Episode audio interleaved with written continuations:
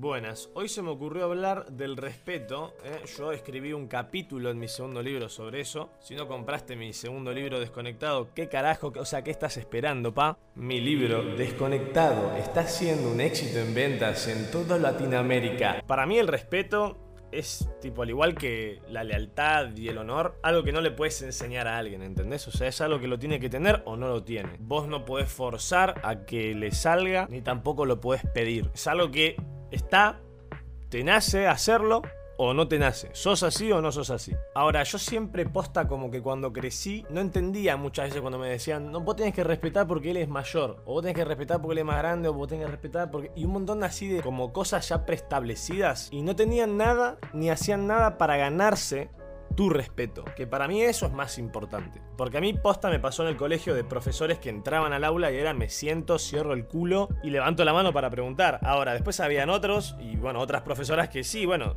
he de reconocer que era como jaj. Y a veces el respeto también tiene que ver con con que tal vez vos no eh, aceptás ni entendés del todo otra cosa o a otra persona o a algo diferente y de igual forma convivís con eso no significa que lo toleres. Porque la falacia de la tolerancia de que si todos fuéramos más tolerantes, el mundo sería un lugar hermoso y nos agarraríamos de la mano y saltaríamos de la alegría, es un mundo muy pelotudo, muy Disney, muy progresista, que no existe, que es imposible porque no es posible concebir algo así en un mundo humano. Sí en un mundo de ángeles que algunas personas quieren ser, pero lamentablemente nosotros no somos ángeles. En la vida hay soretes, hay gente que piensa mal, hay gente que quiere realmente lastimar y que le nace del corazón lastimar. Yo hace bastante tiempo dejé de tratar bien a todo el mundo porque sí todo el tiempo y eh, intentando creer que eso me hace una buena persona. Porque realmente en un momento dije, no, ¿para qué carajo estoy haciendo? ¿Por qué soy así? ¿Por qué tengo esta armadura o esta piel humana así de, oh, tremendo ser humano, tremendo tipazo, 24/7? Eh, ¿Por qué? ¿Para qué? ¿Para quién? O sea, y yo qué? Porque después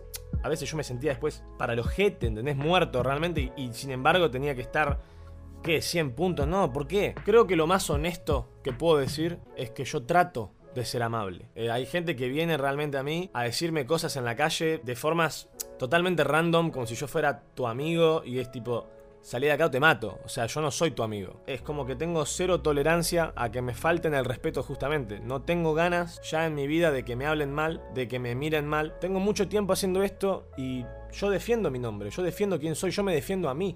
Porque ¿quién carajo me va a defender a mí? Yo estuve ya eh, muchas veces en esa de pensar, no, este va a saltar por mí.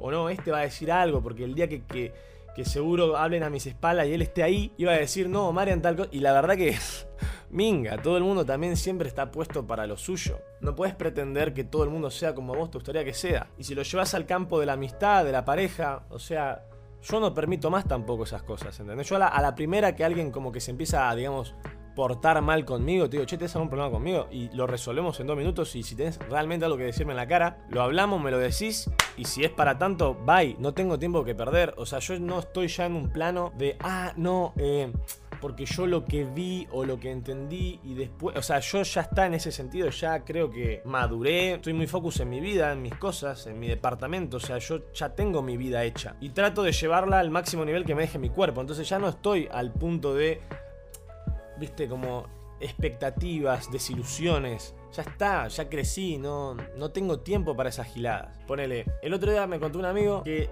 la flaca con la que anda eh, cuando salen juntos, medio que le hincha las bolas de que se pone a hablar con otros flacos y le da la sensación a él de que, nada, de que un poco también esos flacos no, no es que le hablan porque, ah, somos amigos, ¿entendés? Sino que le tienen ganas. Y a ver, ¿A quién concha no le pasó eso, no? A mí también me pasó. Personalmente aprendí a que cuando te pasa algo así, cuando ves algo que no te gusta, tenés que decirlo en el momento. Che, ¿tenés algún problema? Eh, ¿Esto de acá te gusta? ¿Qué onda? Tipo, ¿te gusta este flaco? Eh, ¿Qué onda? Porque a mí esto no me cabe. Pero apurando la situación, no como ah, mm, con miedo, ¿entendés? Sino que ponete los pantalones y decís, che, esto de acá, ¿qué flashás? O sea, a mí me pasó de estar con una flaca que, digamos, enfrente de mis amigos y de bastante gente, me trataba mal, me llegaba a pegar cachetazos, tipo, me trataba de boludo para que los demás vean cómo me tenía agarrado de los huevos. Pero nada, me lo permití, ¿entendés? Me permití que alguien me trate así. Yo, no sé, me iba de viaje y me enteraba por un amigo mío que estaba en la misma fiesta que ella, por ahí bailando con otros flacos así, tipo reapoyándose o, o sintiendo la pasión de la night. Y uno, por simplemente querer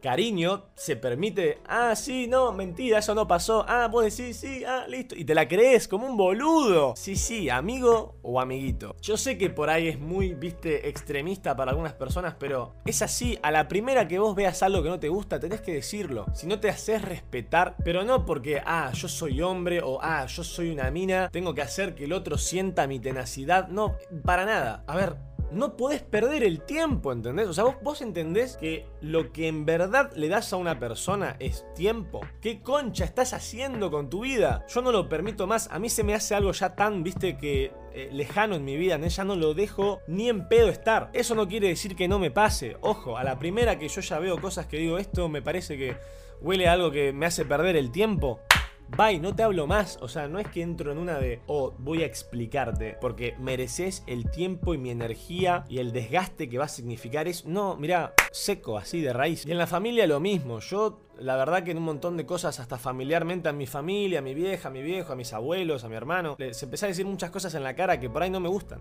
Que habría que cambiar, que che, mirá, familiarmente esto creo que no va más. Eh, si lo siguen haciendo a mí no me parece. Y plantearlo bien, desde el cariño, no desde, oh, el conflicto, los voy a destruir. Porque a veces pasa eso, ¿entendés? Como que sentís que por ahí tu familia no respeta un punto de vista tuyo o, o simplemente por ahí no toman en consideración lo que decís. Por ahí tu viejo hace chistes que no te gustan o tu vieja es de una forma que no te parece. Entonces está bueno que también lo digas, porque si encima convivís con esas personas, es un tormento diario. Por suerte mi familia siempre fue muy abierta y lo que mi hermano y yo teníamos para decirle siempre lo recibieron re bien, a pesar de los tatuajes, a pesar de los piercings. Y por eso mi familia es como una demostración para mí muy fuerte, muy clara para mí de lo que es el honor, la lealtad, el respeto. Yo Realmente a mi familia la admiro mucho y no espero menos que eso de la gente. Yo entiendo que en la vida es imposible tener puros amigos o compañeros o jefes 10, ¿no? O sea, obviamente vas a tener a veces un amigo 3, un amigo 5, un amigo 8. Por ahí los tenés un tiempo y después se degrada la relación y te empiezan a tratar medio como un salame o ya después